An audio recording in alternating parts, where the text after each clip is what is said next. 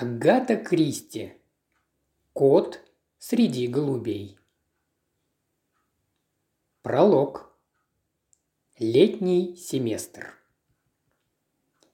Первый день летнего семестра в Медоубанской школе.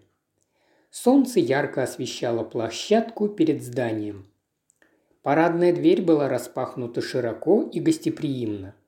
В дверях стояла мисс Ванситарт – ее великолепные волосы, безупречно причесанные, падали на плечи. Некоторые родители обращались к ней, не зная, что прерогатива отвечать на вопросы принадлежит здесь мисс Вулстроу. Рядом с мисс Ванситар, представляя собой полную ее противоположность, находилась мисс Чедвик, настолько хорошо известная большей части обитателей Мидоубанка, что просто невозможно было представить школу без нее.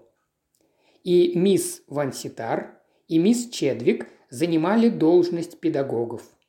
Мисс Чедвик в пенсне, безвкусно одетая, с нечеткой дикцией, считалась, однако, блестящим математиком. Приветственные слова и фразы, доброжелательно и немного снисходительно – произносимые мисс Ванситарт, отчетливо звучали в теплом воздухе.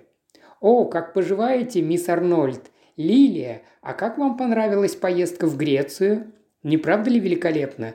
Вы, конечно, много фотографировали». «Да, да, леди Гарнет, мисс Вулстроу получила ваше письмо и все уладит. Все будет в порядке». «Как поживаете, миссис Вирт? Неужели? Я не слишком уверена, что мисс Вулстроу будет обсуждать с вами эту точку зрения, даже если вы того пожелаете. Отправляйтесь в вашу спальню, Памела. О да, леди Виолет, этой весной погода была просто ужасной. Это ваш малыш? Как тебя зовут? Гектор? Какой у тебя чудесный аэроплан. Очень рада видеть вас, мадам. Я сожалею, что не смогла раньше, но мадемуазель Вулстроу была так занята, Добрый день, профессор. У вас, несомненно, много замечательных находок? В небольшой комнате на первом этаже Анна Шапленд, секретарь мисс Вулстроу, печатала на машинке. Для своих 35 она выглядела прекрасно. Очень черные волосы, спортивная фигура. Когда хотела, она умела быть привлекательной, но жизнь научила ее, что простота и достоинство часто дают – лучшие результаты и позволяют избежать многих осложнений. Сейчас Анна успешно вела дело производства известной женской школы. Время от времени, вставляя чистые листы бумаги в каретку, она бросала взгляд в окно, внимательно рассматривая прибывающих. «Боже!» – проговорила мисс Шапленд в полголоса, «а я и не знала, что в Англии так много шоферов». Она улыбнулась, видя, как к дому подъехал великолепный Роллс, а следом за ним маленький Остин. Затем ее внимание привлекли отец с дочерью. Отец, явно военный, старался казаться спокойнее, чем был на самом деле. Видя, что он медлит, мисс Фанситарт покинула свой пост у двери и взяла новую питомицу за руку. «Майор Харгривс?» А это Алиса. Пройдемте в дом, я покажу вам ее комнату». Анна, продолжая печатать, усмехнулась. Добрая старая Ванситарт, прославленная учительница. Как ловко она подражает манерам Вулстроу. Само совершенство. Громадный и, вероятно, ужасно дорогой кадиллак, окрашенный в два цвета, малины и небесной лазуре, остановился позади старенького Остина, майора Алистера Харгривса. Шофер выскочил из машины и открыл дверцу перед громадным темнолицым бородачом, закутанным в одеяние из верблюжьей шерсти. За ним вышла стройная смуглая девушка. «Похоже, прибыла принцесса из какой-нибудь восточной страны», – подумала Анна. Шумное появление экзотического чужеземца позабавило ее, но шутить по адресу мисс Вулстроу не следует. Мисс Вулстроу – важная персона. Наверняка эта девочка из семьи принца или даже короля, повторила она вслух, заканчивая очередное письмо. Анна – секретарь со стажем. Ей довелось служить у пунктуального и обязательного главы нефтяной компании. Затем секретарем у сэра Мартина Тотхантера, известного своей эрудицией, раздражительностью и неразборчивым почерком. Работала у двоих министров и видного общественного деятеля. Всегда среди мужчин. А теперь вот впервые очутилась она в женской компании. И все из-за Денниса. Преданный Деннис, постоянный и всегда одинаковый. Возвращаясь из Малайи, Бирмы, из разных частей света, он каждый раз просил ее стать его женой. Дорогой Деннис, только быть женой Денниса скучно. Да, здесь чувствуется отсутствие мужского общества. Педагоги только женщины, обслуживающий персонал тоже. Мужчин здесь нет кроме садовника, которому чуть ли не 80 лет. Но тут Анну ждала неожиданность. Поглядев в окно, она увидела человека, подстригавшего газон. Ясно, что это садовник, но далеко не 80-летний.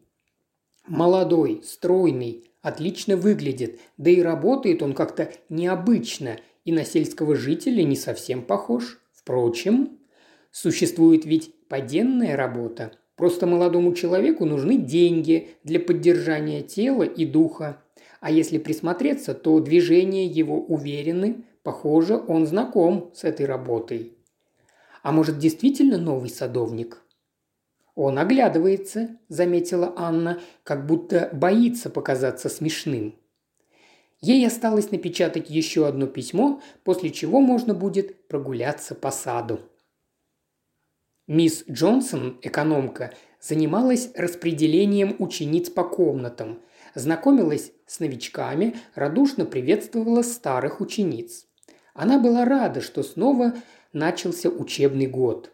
Мисс Джонсон никогда не знала, что ей делать на каникулах. Ее две замужние сестры, которых она не раз приглашала приехать, все никак не могли выбраться в Мидоубанк, а сама мисс Джонсон, хотя вполне искренне любила своих сестер, по-настоящему жила только интересами школы. Да, прекрасно, что начинаются занятия. «Мисс Джонсон?» «Да, Памела?» «Мисс Джонсон, я вот что хочу сообщить.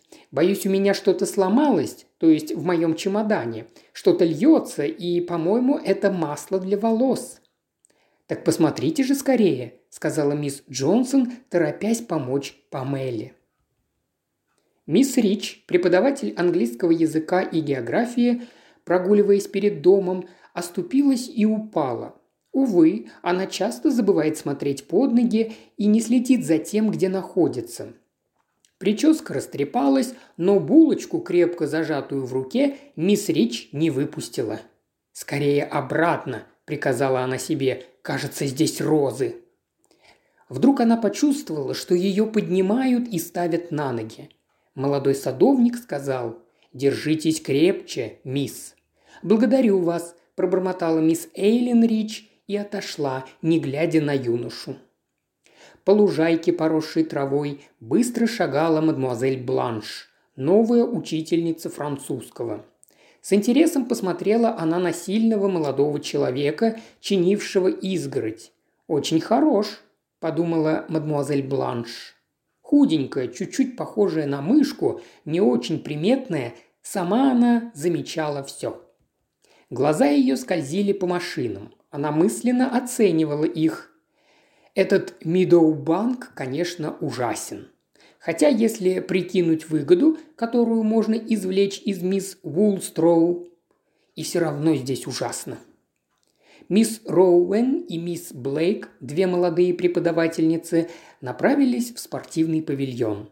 Мисс Роуэн – сухощавая, смуглая и пылкая. Мисс Блейк – пухленькая и очень хорошенькая – они оживленно обсуждали свои недавние приключения во Флоренции, картины, которые видели, скульптуры, фрукты и внимание, подчас не совсем скромное, двух молодых итальянских джентльменов. «Вполне понятно», – говорила мисс Блейк. «Ну и не сдержалась», – заключила мисс Роуэн, которая преподавала психологию и экономику. Джузеппе, когда узнал, что я преподаю в Мидоу-банке, стал куда более сдержанным», – сказала мисс Блейк.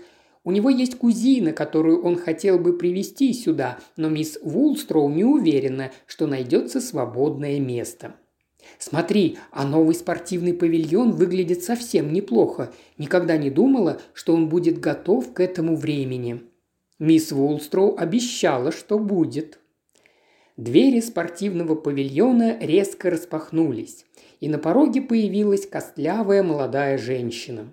Она взглянула на подруг настолько недружелюбно, что те поспешили ретироваться.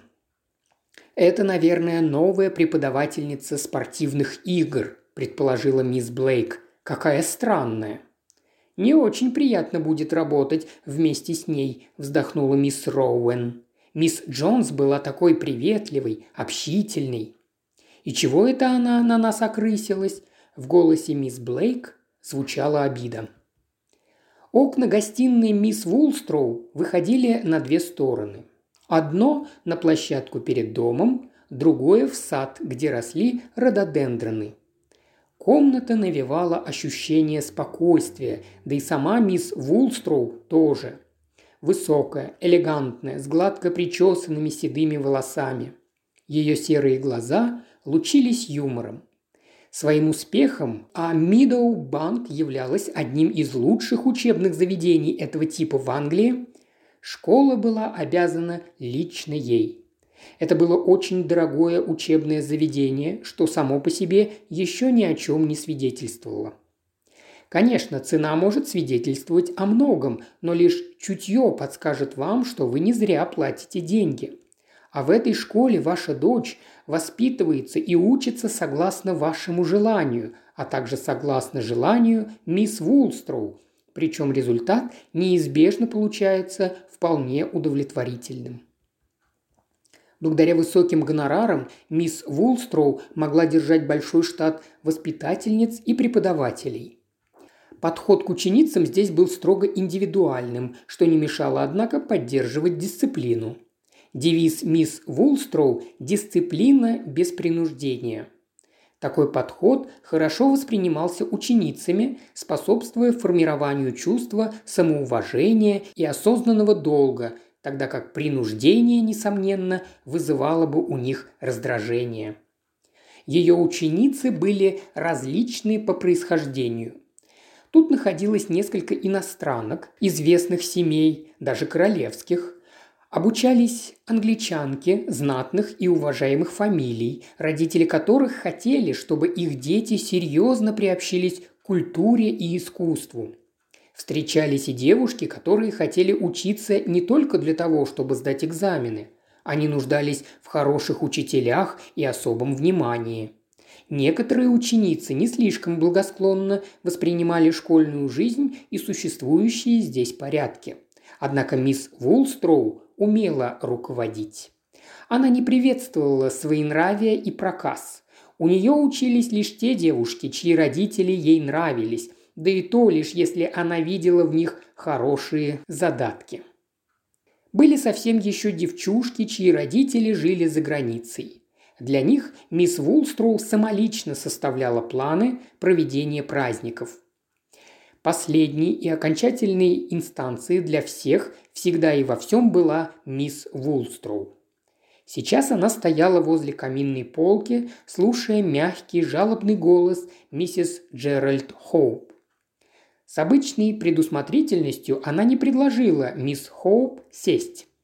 «Поймите», у Генриеты ужасно взвинчены нервы. В самом деле очень взвинчены. Наш доктор говорит, что...» Мисс Вулстроу кивнула, стараясь сдержать язвительные слова, которые она с удовольствием высказала бы этой недалекой особе. «Неужели вы не знаете, идиотка, что так говорит каждая глупая женщина о своем ребенке?» Но предпочла сказать другое. Вам не нужно беспокоиться, миссис Хоуп. Мисс Роуэн – член нашего коллектива, отличный психолог. Я уверена, вы приятно удивитесь, увидев, как изменится Генриетта после семестра или двух, проведенных здесь. «О, я знаю, вы сделали чудо с ребенком Ламберта, настоящее чудо, и я счастлива. Ох, я совсем забыла. Мы уезжаем на юг Франции на шесть недель. Я думаю взять Генриету с собой. Это немного развлечет ее». «Боюсь, что это невозможно», – ответила мисс Вулстроу. «Но...» На лице миссис Хоуп появилась гримаса раздражения. «Я вынуждена настаивать. Кроме того, это мой ребенок». «Конечно, но это моя школа», – спокойно парировала мисс Вулстроу. «Но ведь я могу забрать ребенка из вашей школы в любое время». «О да», – согласилась мисс Вулстроу, – «конечно можете, но тогда я не приму ее обратно». После этих слов незадачливая мамаша явно увяла. «Принимаете ли вы во внимание, сколько мы платим за обучение?» «Разумеется», – промолвила мисс Вулстроу. «Вы хотите, чтобы ваша дочь училась в моей школе? Таком случае поступайте так, как я говорю, или заберите ее». Мисс Вулстроу повернула миссис Хоуп к дверям и легонько подтолкнула ее. «Не беспокойтесь. Кроме того, Генриетта заждалась вас. Она представила себе Генриетту, очаровательную девушку с умным лицом, которая, несомненно, заслужила более разумную мать. «Маргарет, пригласите Генриетту Хоуп и мисс Джонсон». Миссис Хоуп покинула гостиную, а спустя минуту руководительница школы уже разговаривала с французом. Конечно, ваше превосходительство, ваша племянница сможет учиться современным бальным танцам. И, разумеется, языки. Это ведь так необходимо. Да, здесь отличное общество. Следующая посетительница вызвала ее раздражение дорогими духами, запах которых заставил мисс Вулстроу отвернуться. Должно быть, она каждый день выливает на себя по флакону этой гадости – подумала она, приветствуя изысканно одетую женщину с тонкими чертами лица. «Вы очаровательны, мадам!» Мадам хихикнула. Большой бородатый мужчина в восточной одежде пожал мисс Вулстроу руку, поклонился и сказал на отличном английском языке. «Честь имею доставить вам принцессу Шейсту». Мисс Вулстроу знала, что ее новая ученица прибыла из швейцарской школы, но весьма смутно представляла себе, кто ее сопровождает. «Это, конечно, не эмир», – решила она. «Может быть, министр или поверенный в делах?» Как всегда в подобных сомнительных случаях она использовала обращение «excellence» и уверила своего собеседника, что принцесса Шейста получит самое лучшее, что может предоставить школа. Шейста вежливо улыбнулась. Она была модно одета и надушена. Ей было, мисс Вулстроу это знала, 15 лет.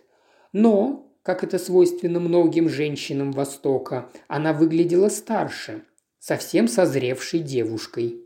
Мисс Вулстроу рассказала ей о плане обучения и была приятно удивлена, когда девушка ответила ей на великолепном английском языке и без всякого жеманства. Однако движения ее были угловаты, а манеры неловки, как, впрочем, и у любой пятнадцатилетней девушки из английской школы. После взаимного обмена комплиментами девочка со своими провожатыми удалилась, а мисс Вулстроу открыла окно, чтобы проветрить комнату. Запах духов был совершенно невыносимым. Следующей вошла миссис Эбджон со своей дочерью Джули. Миссис Эбджон оказалась весьма приятной особой. Около сорока лет, светлые волосы, веснушки, шляпа, которая была ей совершенно не к лицу и позволяла заключить, что ее владелица обычно ходит без головного убора. Джули тоже веснушчатая, с высоким лбом, умным личиком и лукавыми искорками в глазах, свидетельствующими, что она наделена чувством юмора. Все было закончено довольно быстро. И Джули в сопровождении Маргарет была отправлена к мисс Джонсон. На пороге она обернулась. «До свидания, мама. И, пожалуйста, будь поосторожнее, когда зажигаешь газ». Мисс Вулстроу с улыбкой повернулась к миссис Эбджон, однако сесть и ей не предложила. Возможно, что в отсутствии Джули ее мать тоже поведет речь о взвинченных нервах своей дочери. «Вы хотели бы поговорить со мной без Джули?» Миссис Эбджон ответила очень просто. «О нет, Джули – обыкновенный ребенок. Она совершенно здорова. Я думаю, она не глупая девочка. А что еще мать может сказать о своем ребенке?» «Матери бывают разные», – заметила мисс Вулстроу. «Чудесно, что она попала сюда», – сказала миссис Эбджон, подходя к окну. «Какой у вас прекрасный сад и такой ухоженный. У вас должно быть хорошие садовники». «У нас их трое», – сказала мисс Вулстроу. «И все равно постоянно нужны люди для разных работ».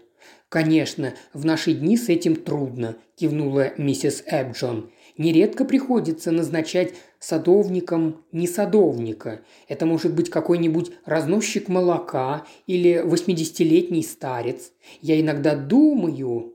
Неужели? Вдруг воскликнула она, пристально глядя в окно. Не может быть! Мисс Вулстроу оставила без внимания это неожиданное восклицание. Она случайно глянула в другое окно, выходившее к зарослям рододендронов, и то, что она увидела, повергло ее в трепет. Бросая по сторонам странные взгляды, по тропинке двигалась женщина в высокой черной вельветовой шляпе. Конечно же, это была леди Вероника Карлтон Сандвей, а по ее поведению нетрудно было понять, что леди совершенно пьяна. Леди Вероника была прелестной женщиной, глубоко привязанной к своим близнецам-дочкам, очень восторженной, экзальтированной, но лишь пока оставалась трезвой. Стоило ей выпить, и она становилась жалкой и несчастной. Ее муж, майор Карлтон Сандвей, пытался бороться с ее пагубной страстью. С ними жил ее кузен. Они вдвоем ухаживали за ней, и пока им удавалось не допускать ее к спиртному, она оставалась трезвой. Следила за собой и была образцовой матерью. Но случалось, что леди Вероника ускользала от своих доброжелателей и, основательно нагрузившись, отправлялась навестить дочерей.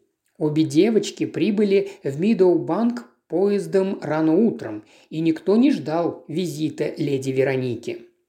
Миссис Эбджон продолжала говорить, что мисс Вулстроу ее совсем не слушала – она обдумывала способы воздействия на леди Веронику, которая казалась настроенной весьма агрессивно.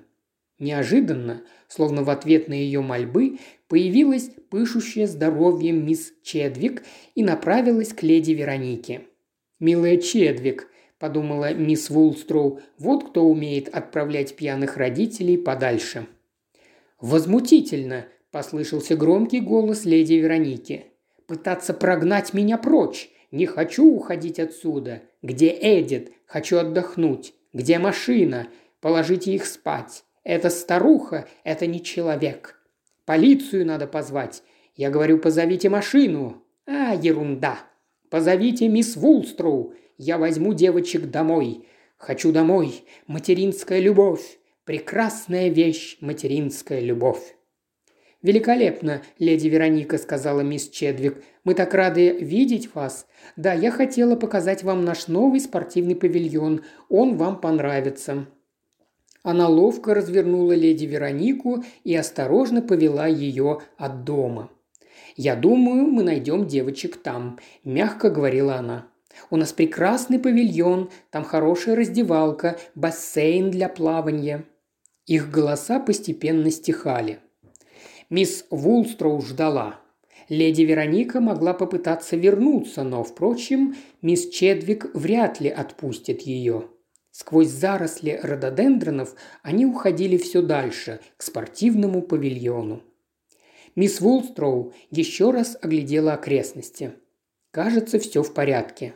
Великолепная Чедвик. Кто может быть надежнее ее? Не очень умна. Конечно, в том, что не касается математики. Но в трудную минуту всегда поможет. Она повернулась и прислушалась к тому, что продолжала говорить миссис Эбджон. Хотя, конечно, плащ и кинжал – это чепуха. Быть агентом – это не только прыгать с парашютом и совершать диверсии. Приходится работать и официально. Конечно, все агенты в Женеве крутятся друг возле друга. Они все знакомы, могут встречаться в баре, иначе я бы тогда не вышла замуж. Забавная была штука. Она улыбнулась немножко сконфуженно. «Я так разговорилась, отняла у вас столько времени. Извините, пожалуйста». Она попрощалась и вышла. Мисс Вулстроу некоторое время стояла неподвижно. Инстинкт подсказывал ей, что она что-то упустила, нечто такое, что могло оказаться важным. Она постаралась отогнать дурные предчувствия. Сегодня был открытый день, день начала летнего семестра. Она встретилась с родителями. Никогда еще ее школа не была так популярна, не пользовалась таким успехом. Мидоубанк в зените славы. И ничто не говорило о том, что через несколько недель Мидоубанк погрузится в море ужасов, что смерть войдет в возглавляемую ею школу, что здесь будут царить хаос и смятение, что тайные силы уже пришли в движение. Глава первая. Революция в Рамате – за два месяца до вышеописанного в мире произошли определенные события, последствия которых потрясли английскую школу для избранных девочек. В одной из комнат дворца правителя Рамата сидели два молодых человека и обсуждали свое ближайшее будущее. Один из них – черноволосый мужчина с оливкового цвета лицом и большими грустными глазами. Принц Али Юсуф, наследный шейх Рамата, небольшого государства, которое, однако, благодаря нефтяным месторождениям считалось одним из богатейших на Среднем Востоке. Его собеседник – светловолосый, веснушчатый молодой человек. Нормальным состоянием для него было безденежье, и по этой причине он служил личным пилотом его высочества принца Али Юсуфа. Несмотря на разницу в общественном положении, в личных отношениях они были друзьями. В Англии они учились в одном колледже и после окончания его продолжали дружить. «Они застрелят нас, Боб», – без особого энтузиазма произнес принц Али Юсуф. «Пристрелят», – подтвердил Боб Роулинсон. «Они готовятся нас прикончить». «От этих ублюдков можно ждать всего», – мрачно изрек Боб. Али на несколько секунд задумался. А не стоит ли попытаться снова? Сейчас уже не удастся. Слишком поздно, Али. Ты мог сделать это две недели назад, я же говорил. Но это бы значило стать беглецом, бросил правитель Рамата. Я знаю твою точку зрения. Но вспомни, что говорил Шекспир или кто-то еще из этих парней-поэтов. Тот, кто бежит, остается жить для борьбы. «Подумать только», – с чувством сказал принц, – «сколько денег вложено. Госпитали, школы, санитарная служба – все для процветания государства». Боб Роулинсон прервал его. «Не может ли посольство что-нибудь сделать?» Али Юсуф рассердился. «Получить убежище в твоем посольстве? Никогда. Экстремисты не станут уважать дипломатический иммунитет. Они штурмом возьмут здание. Кроме того, если я так поступлю, это действительно будет моим концом. Вожди и так обвиняют меня в прозападной ориентации. Он вздохнул. Трудно понять все это. Мой дед был жестоким правителем, настоящий тиран. У него были сотни рабов, и он обожал жестокие развлечения. В родовых войнах он беспощадно убивал врагов. Одно его имя приводило в трепет. И что же? Его помнят, им восхищаются, его уважают. Великий Ахмед Абдулла. А я? Что я сделал? Выстроил школы, больницы, жилые дома, старался поднять их благосостояние. Все для народа. А хочет ли он этого? Может быть, ему нужно что-то другое? Поступать так, как поступал дед? Возможно, ты прав. Я тоже думал об этом, сказал Боб. Но почему, Боб? Почему?» Боб вздохнул, пытаясь увильнуть от необходимости отвечать. Не так уж приятно говорить друзьям неприятные вещи. «Что ж», – произнес он наконец, – «я скажу тебе, что думаю. Я уверен, причина в этом. Твой дед обеспечил им жизнь, к которой они привыкли. Боб посмотрел на своего друга, который, конечно, не мог организовать подобных побоищ. Он вполне приличный парень, этот Али, искренний, немного сбитый с толку. «Но демократия!» – начал Али. «О, демократия!» Боб помахал трубкой. Это слово означает что угодно, только не то, что имели в виду древние греки. Держу пари, они придумали это слово ради собственной выгоды или чтобы оправдать всемогущество Бога. И заметь, когда говорят о демократическом правительстве, всегда делают вид, что это правительство народное, то есть выражающее волю большинства. Я думаю, людям это нравится. Это возбуждает их, вдохновляет на кровопролитие.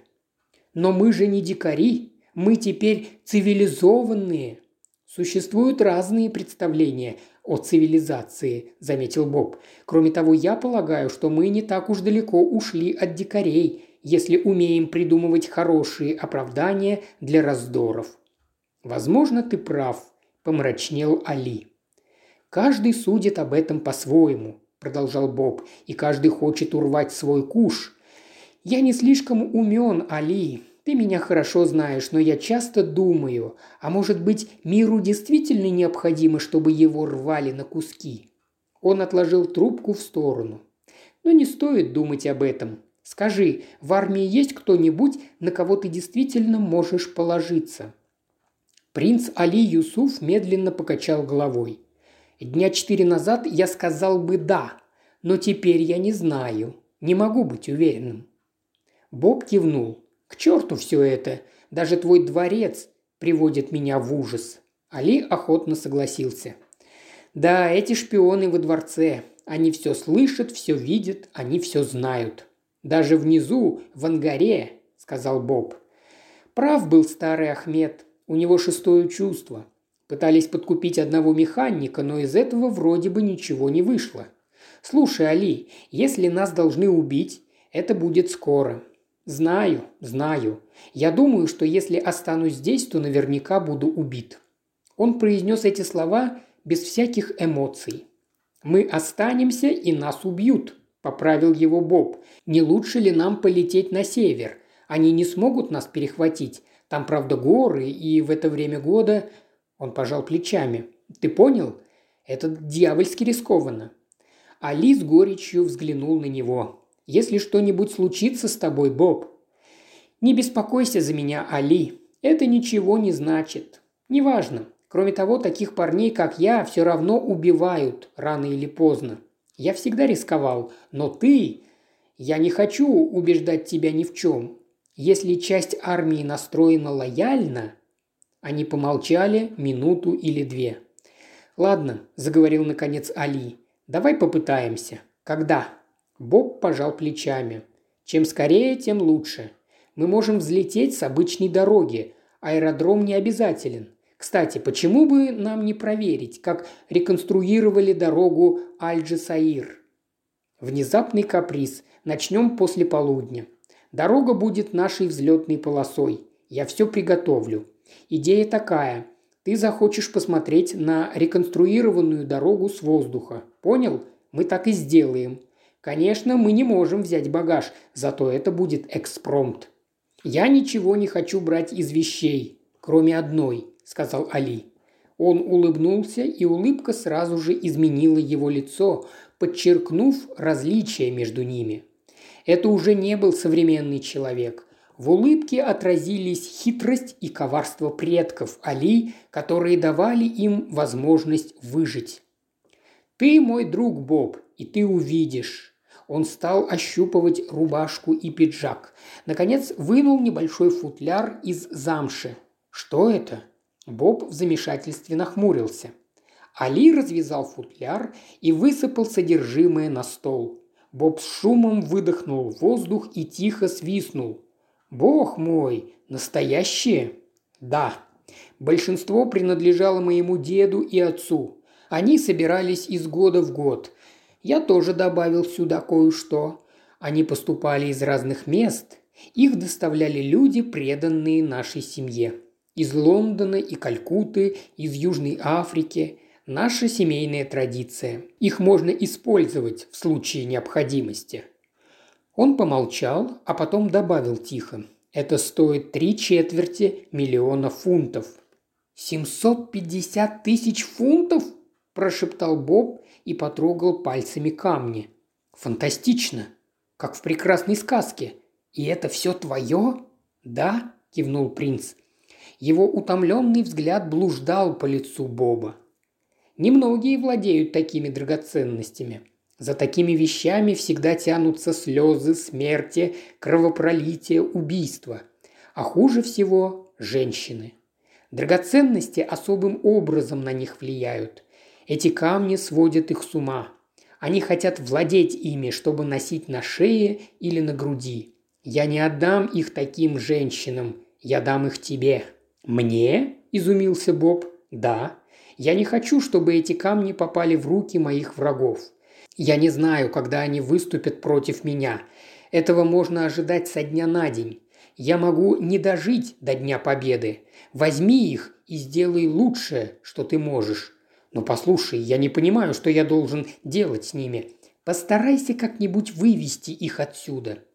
Пристальный взгляд Али привел Боба в замешательство. «Значит, ты хочешь, чтобы я сделал это вместо тебя?»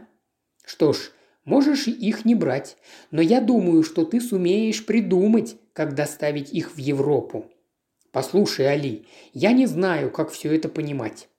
Али откинулся на спинку кресла и улыбнулся чуть удивленно. «Ты знаешь жизнь, ты честный. Я помню дни, когда ты был моим фагом. Ты всегда был находчивым. Я дам тебе имена и адреса людей, которые хорошо относились ко мне на случай, если я не выживу. Не удивляйся, Боб. Сделай все, что можешь, только этого я хочу от тебя. И я не буду обвинять тебя, если ты откажешься. На то воля Аллаха.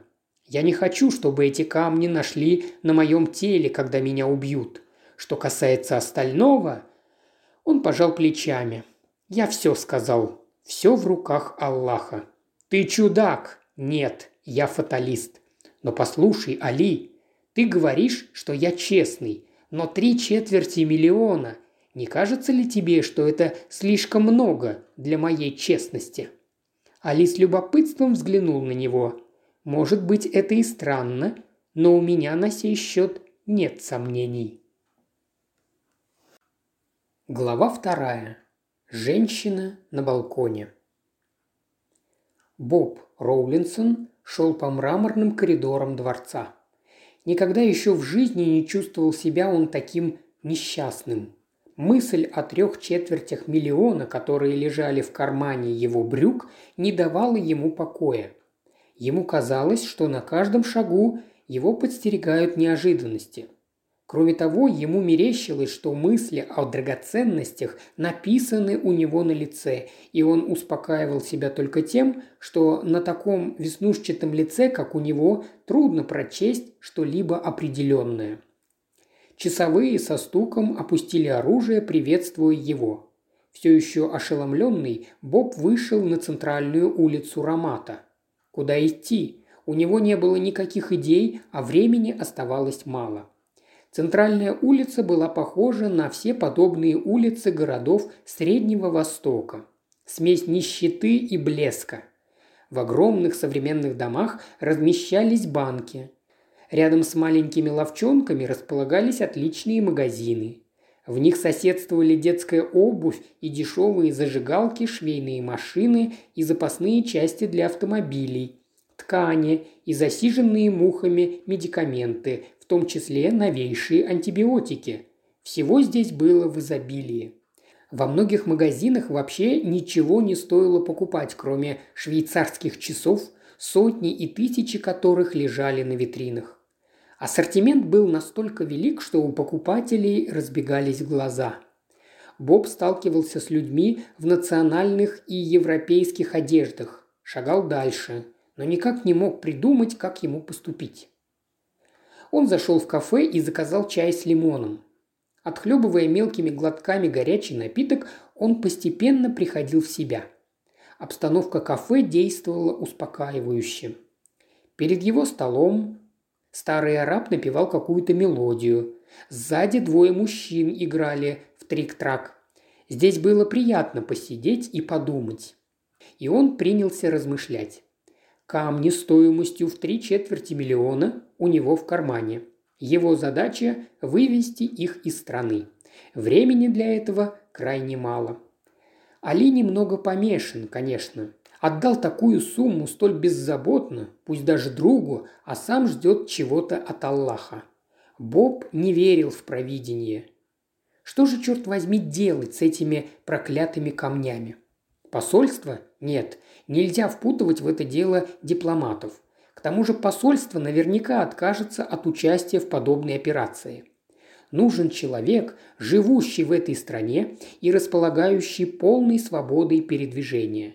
Какой-нибудь бизнесмен или еще лучше турист. И чтобы он не занимался политикой и только интересовался ею, но ни во что не вмешивался бы.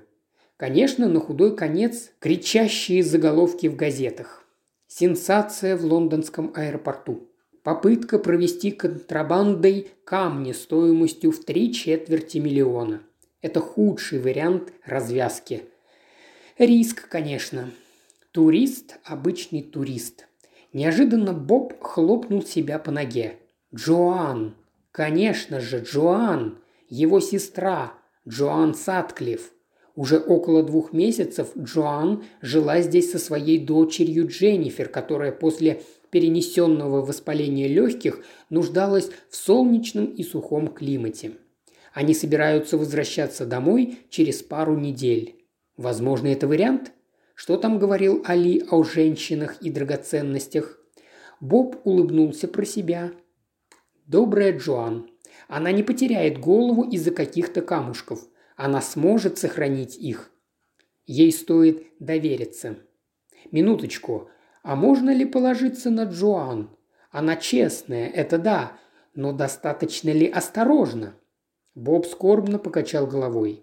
Она способна даже намекнуть кому-нибудь. Я знаю что-то очень важное. О, я не могу сказать вам этого. Это действительно тайна.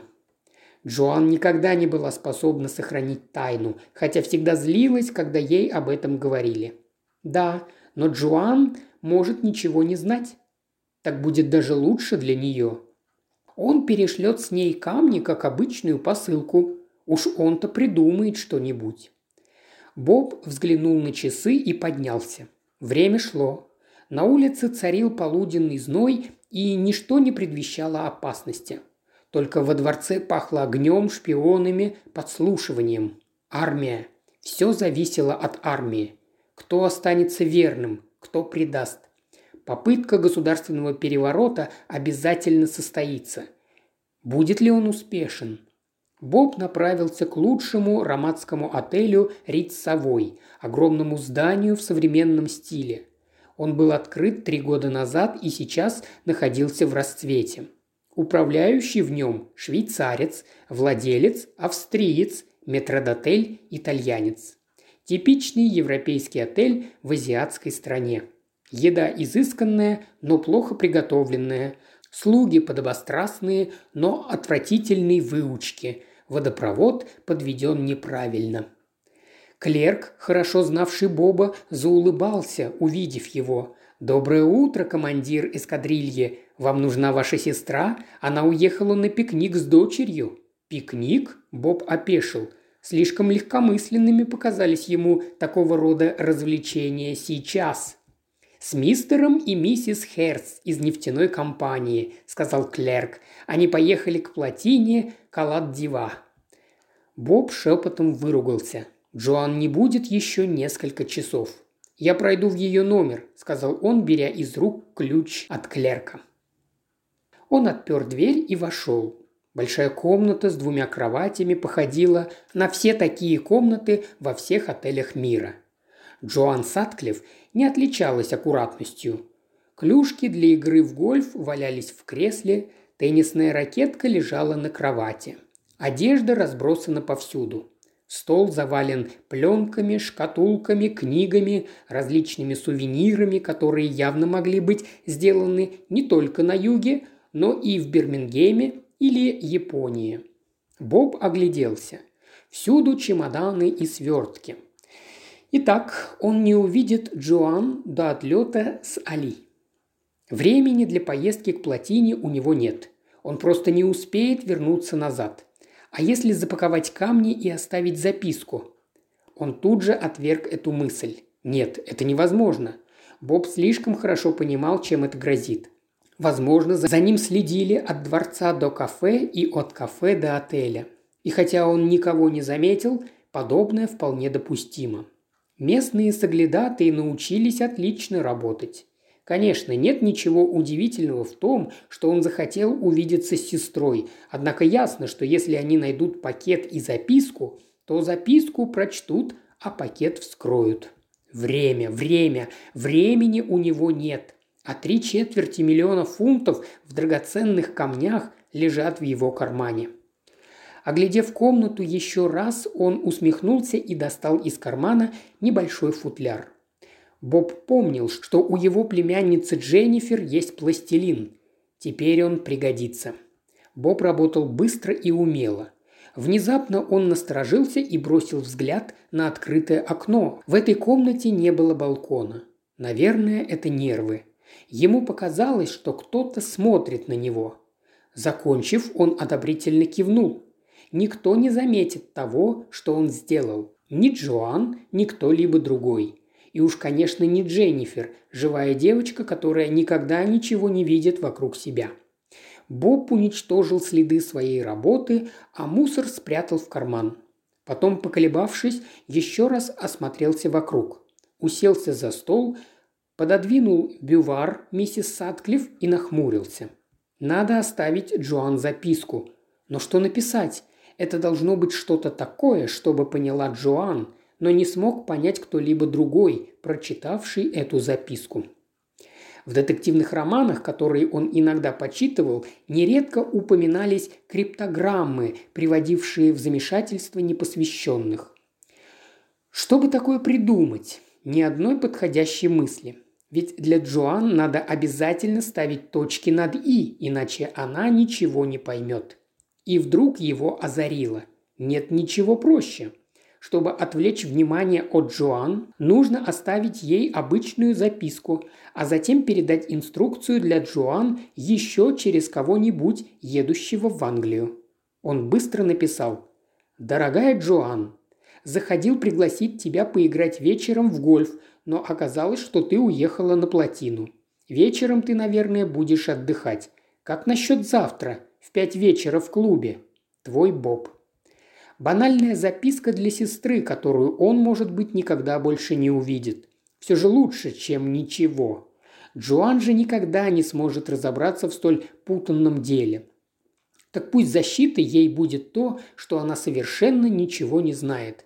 А записка сыграет двойную роль. Читающему покажется, что он, Боб, не собирается никуда уезжать. Подумав пару минут, Боб подошел к телефону и набрал номер британского посольства. Его соединили с Эдмунсоном, третьим секретарем посольства, его другом. «Джон? Это я, Боб Роулинсон. Ты можешь где-нибудь встретиться со мной?» «Да-да, ты прав, старина, но на свете есть не только дела». «Да нет, пустяки. Речь идет об одной девушке». «Чудесная девушка, она из этой страны, из местных». «Ну-ну, только без обмана». «Договорились, Боб». Голос Эдмунсона звучал безмятежно. «В два часа. Ты и девушка». И он повесил трубку. Боб услышал легкий шум, а потом щелчок. Он понял, что разговор подслушивали. Что ж, с недавнего времени в Ромате подслушивают все телефонные разговоры. Это не страшно. У него с Эдмунсоном есть свой код для таких случаев – Упоминание о прекрасной девушке из этой страны означало, что встреча крайне необходима. Эдмунсон будет ждать его в два часа в Мерчетс-банке. Боб сообщит ему о тайнике и скажет, что Джоан ничего об этом не знает. Джоан и Дженнифер прибудут в Англию не раньше, чем через шесть недель. К тому времени революция непременно совершится. Али Юсуф уже будет в Европе или оба они будут убиты. Боб в последний раз оглядел комнату. Все выглядело обычно, мирно. Прибавилась только одна вещь – вполне безобидная записка к Джоан. Он положил записку на стол и вышел из комнаты. В длинном гостином коридоре было пусто. Женщина, занимавшая комнату по соседству с Джоан Сатклифф, вышла на балкон. В руке она держала зеркало. Женщина исследовала свой подбородок, на котором обнаружилось несколько волосков. При ярком солнечном свете она выдернула их пинцетом, после чего подвергла тщательному осмотру все лицо. В зеркале отражался угол комнаты, которая находилась рядом с ее номером – она видела гардероб и мужчину, который что-то делал с сердитым видом. Видимо, это показалось ей весьма любопытным, так как она замерла, ожидая, что будет дальше. Если бы он был внимательнее, то увидел бы в зеркале гардероба солнечный луч, отраженный ее зеркалом, но он был слишком поглощен работой и не поднимал головы.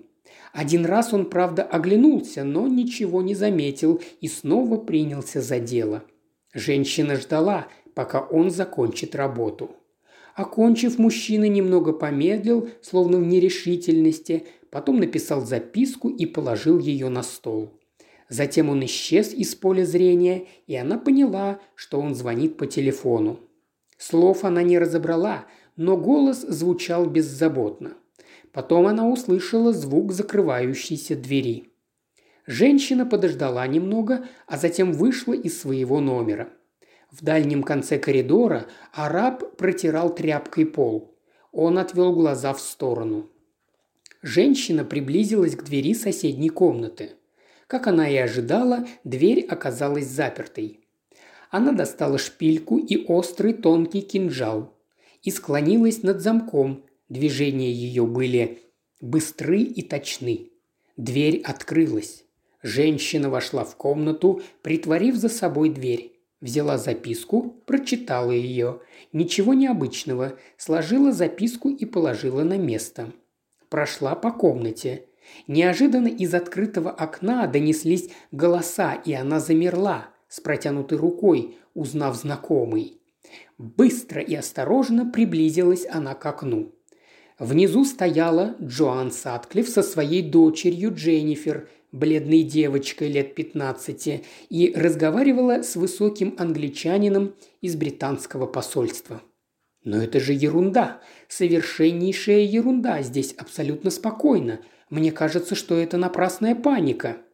И мы надеемся, что это так, миссис Сатклифф, но его превосходительство чувствует ответственность за Миссис Сатклифф прервала его. Она явно не разделяла мнение собеседника об ответственности посла.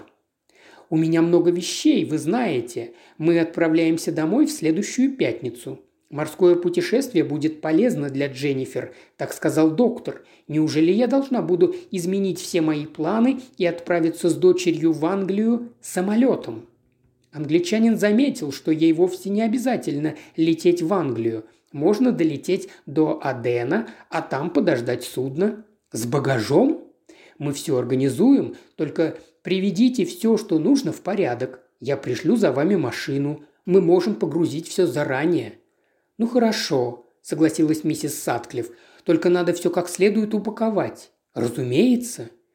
Женщина отошла от окна и быстро списала с ярлыков на чемоданах адреса бумажных контор. Она едва успела спрятать бумажку и выйти из комнаты, как показалась миссис Сатклифф. Клерк, который встречал Боба, подбежал к ней. «Здесь был ваш брат, командир эскадрильи», – сказал он миссис Сатклифф. «Он заходил в вашу комнату. Я думаю, он вернется сюда. Он только недавно ушел». «Благодарю», – сказала она служащему и повернулась к Дженнифер. «Я полагаю, Боб тоже беспокоится. Он не мог не заметить признаков волнения на улицах. «Смотри, дверь открыта». Как беспечны эти люди. «Может, это дядя Боб не закрыл?» – сказала Дженнифер. «О, здесь записка!» Миссис Сатклифф взяла со стола листок бумаги. «Во всяком случае, Боб спокоен», – торжествующе провозгласила она. «Похоже, он ничего не опасается. Дипломаты всегда все запутывают. Вот теперь я чувствую, что устала. И в комнате жарко, как в печке. Послушай, Дженнифер, доставай-ка из ящиков и гардероба все свои вещи. Мы должны знать, что где лежит, а упаковать можно и потом». «Я никогда не видела революции», – задумчиво сказала Дженнифер. «Не думаю, что она произойдет», – резко ответила мать. «Увидишь, ничего не случится». Глава третья. Появление мистера Робинсона. Шесть недель спустя некий молодой человек осторожно постучал в дверь дома в Блумсбери. Его впустили внутрь. В небольшой комнате за столом сидел толстый человек средних лет в поношенном костюме, обсыпанном пеплом. Окна были закрыты, что создавало в помещении совершенно невыносимую атмосферу. «Ну?» – спросил толстяк, бросив на вошедшего испытывающий взгляд из-под полуопущенных век. «Что нового?» А полковники Пиквия говорили, что его глаза полностью закрыты лишь во сне, а полностью открыты только в момент пробуждения. Говорили также, что его имя вовсе не Пиквей, а сам он вовсе не полковник. Впрочем, мало кто знал о нем что-либо наверняка. «Эдмунсон из Foreign Office здесь, сэр». «О», – произнес полковник Пиквей. Он прикрыл глаза и пробормотал. «Третий секретарь нашего посольства в Ромате. Был там во время революции, верно?» «Да, сэр». «Что ж, я думаю, его следует принять», – сказал полковник Пиквей и стряхнул с себя пепел. Мистер Эдмундсон оказался высоким, красивым, молодым человеком, отлично одетым и в данный момент чуточку раздраженным. «Полковник Пиквей, я Джон Эдмундсон. Они сказали, что вы желаете видеть меня». «Они?» «Ну, они знают», – кивнул полковник Пиквей. «Садитесь», – добавил он. Глаза снова начали закрываться, но прежде чем они закрылись совсем, он спросил. «Вы были в Ромате во время революции?» «Да, был. Скверное дело». «Кажется, вы дружили с Бобом Роулинсоном?» «Да, я знал его прекрасно».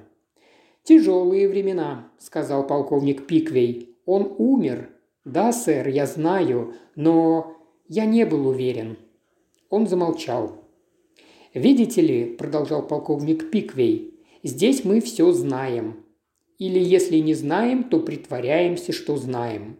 Боб Роулинсон вылетел с Али Юсуфом из Рамата в день революции. С тех пор о них не слышно. Они могли приземлиться в труднодоступном месте или разбиться. Обломки самолета нашли в Арблесских горах и два тела. Эти сведения были опубликованы. Правильно? «Да». «Здесь мы знаем обо всем», – повторил полковник. «Для того мы тут и сидим. Самолет летел над горами. Могло случиться всякое. Есть основания подозревать саботаж. Бомба замедленного действия. Самолет разбился в труднодоступном месте.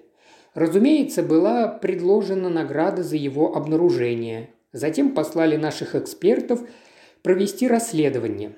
Это, конечно, формальность, Действительно, обращение к правительству той страны, разрешение министерства, подкуп – разве может все это остановить местное крестьянство? Он помолчал, глядя на Эдмунсона. «Все это очень печально», – сказал тот. Али Юсуф был просвещенным правителем с демократическими взглядами. «Мы сделаем все, что возможно», – сказал полковник Пиквей, – «но мы не должны терять время на сказки об убитых добрых королях. Мы пригласили вас, чтобы кое-что выяснить. В интересах правительства Ее Величества». Он мрачно посмотрел на собеседника. «Вы понимаете, что это значит?» «Ну, кое-что я слышал», – нерешительно проговорил Эдмундсон. «Возможно, вы слышали о том, что ничего ценного не было найдено ни на телах, ни на месте катастрофы, ни поблизости. Распросы крестьян ни к чему не привели. Впрочем, они вполне могли промолчать в присутствии людей из Foreign Office. Еще что-нибудь вы слышали? Больше ничего.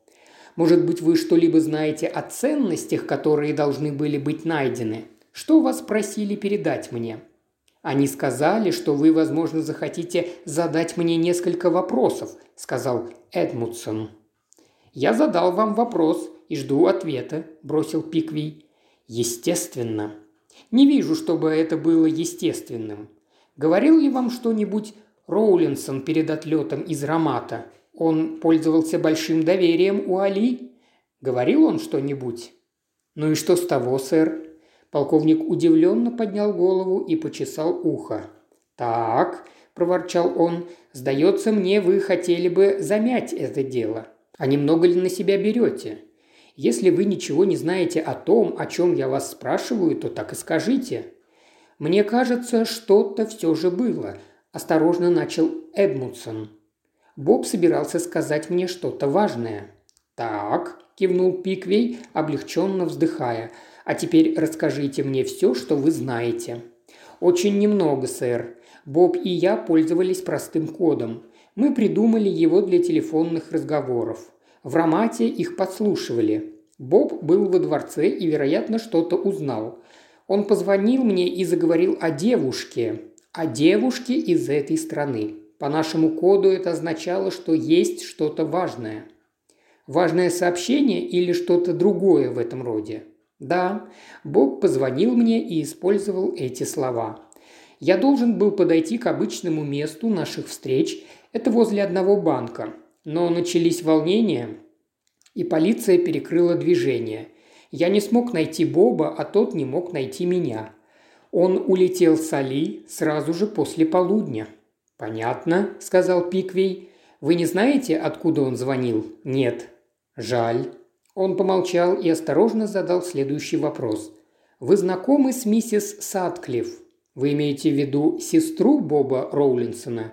Я встречал ее с дочерью, но представлен не был». Она была дружна с Бобом. Ничего не знаю об этом.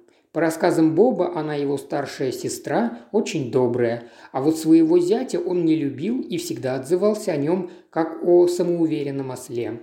«Ну, один из наших выдающихся промышленников – самоуверенный осел?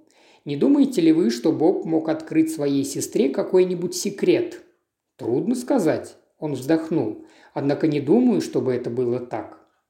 Миссис Сатклифф с дочерью завтра прибывает на Истерн Куин, в порт Тулбери. Пиквей замолчал. Глаза его задумчиво смотрели на Эдмунсона. Затем он протянул руку и мягко сказал – очень хорошо, что вы пришли. Жаль только, что я мало чем мог помочь вам. Вы уверены, что я больше ничего не могу для вас сделать?» «Боюсь, что да». Джон Эдмунсон вышел. Появился все тот же сдержанный человек. «Я думал, что смогу послать его в Тюльбери узнать новости от сестры», – сказал Пиквей. «Все-таки он друг ее брата. Но теперь я против. Не гибкий человек. Влияние Foreign Office. Пошлю другого. Дерека? Точно. Полковник одобрительно кивнул. Я могу попытаться сделать это лучше, сэр. Пытаться нельзя. Нужен гарантированный успех. И пришлите ко мне Ронни первым. У меня есть для него назначение. Полковник Пикви, казалось, снова собирался уснуть, когда вошел молодой человек, которого звали Ронни. Он был высок, темноволос, отлично сложен держался немного дерзко. Полковник Пиквей минуту или две с усмешкой молча смотрел на него. «Как вам нравится мысль проникнуть в женскую школу?» – наконец спросил он. Молодой человек удивленно поднял брови. «В женскую школу? Это новость. И что я там буду делать? Мастерить бомбу в химической лаборатории? Ничего подобного. Кстати, школа эта одна из лучших в Англии. Мидоубанк. «Мидоубанк!» – юноша свистнул. «Скажите, какая честь! Не могу поверить!» «Прикусите свой дерзкий язык и слушайте!» Принцесса Шейста, кузина и ближайшая родственница последнего принца Али Юсуфа из Рамата, приезжает туда на следующий семестр, а пока она находится в школе в Швейцарии. И что же я должен делать? Похитить ее? Конечно, нет. Я думаю, что в ближайшее время она может оказаться в центре внимания некоторых лиц. Хочу, чтобы вы следили за развитием событий, пока я буду отсутствовать. Но я не знаю, кто из наших малоприятных друзей проявит интерес к этому делу и в какие формы он выльется. Что-нибудь заметите, сообщите. Получите инструкции, что надо делать». Юноша кивнул. «И я опять должен чинить там часы или быть художником? А не лучше ли вам стать полноправным членом женского коллектива?» Полковник окинул его оценивающим взглядом. «Впрочем, можно придумать и нечто лучшее. Вы что-нибудь смыслите в садоводстве?» «Да, немножко.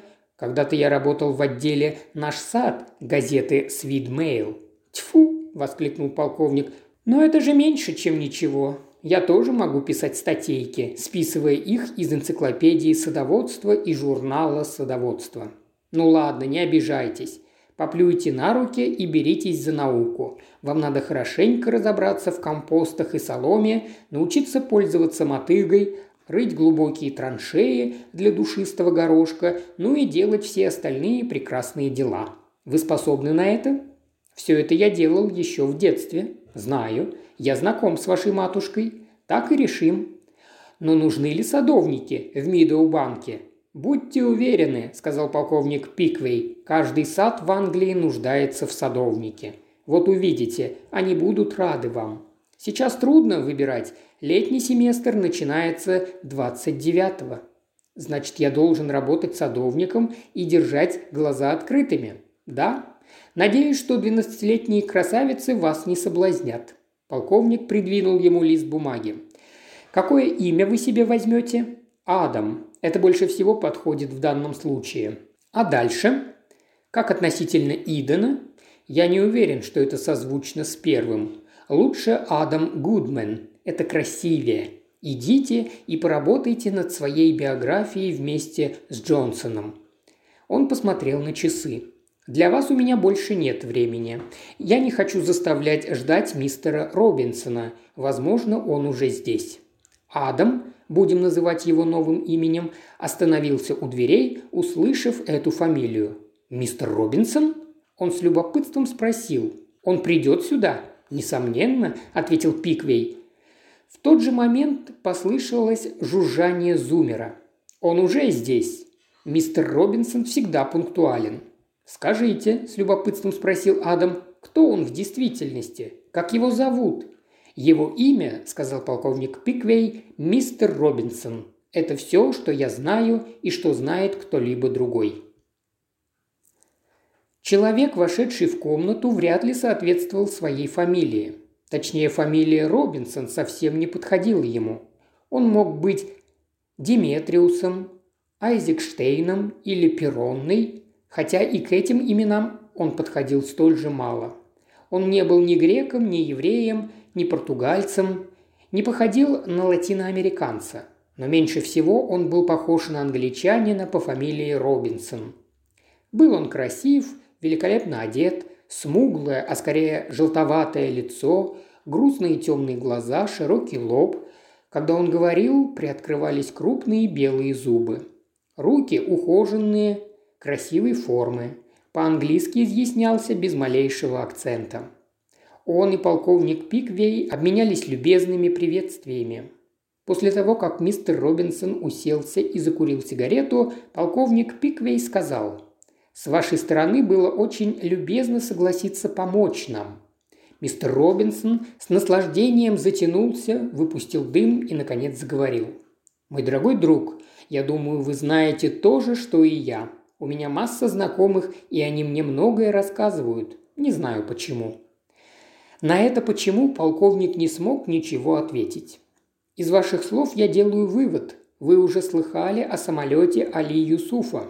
В пятницу, на прошлой неделе, ответил мистер Робинсон. Пилотом был молодой Роулинсон. Но катастрофа произошла не по его вине. Здесь замешан некий Ахмед, старший авиамеханик. Он получил очень выгодную работу при новом режиме.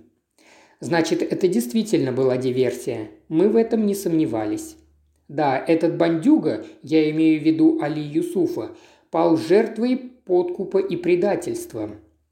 Правда, его система народного образования не может быть названа благоразумной, по крайней мере, на мой взгляд, но теперь это не имеет значения. Нет ничего мертвее, чем мертвый король. Нас интересует то, что оставляют после себя мертвые короли. И что же? Мистер Робинсон пожал плечами. Надежный банковский вклад в Женеве, скромный вклад в Лондоне, значительное имущество в его стране, на него наложил лапу новый режим. И, наконец, небольшое личное имущество. Небольшое? Относительно. Во всяком случае, небольшое по объему. Удобное для ношения при себе. Но на теле Али Юсуфа, как вам известно, ничего не нашли. Нет, потому что он вручил это молодому Роулинсону. Вы уверены? резко спросил Пиквей. Не очень, извиняющимся голосом ответил мистер Робинсон. Во дворце так много шпионов.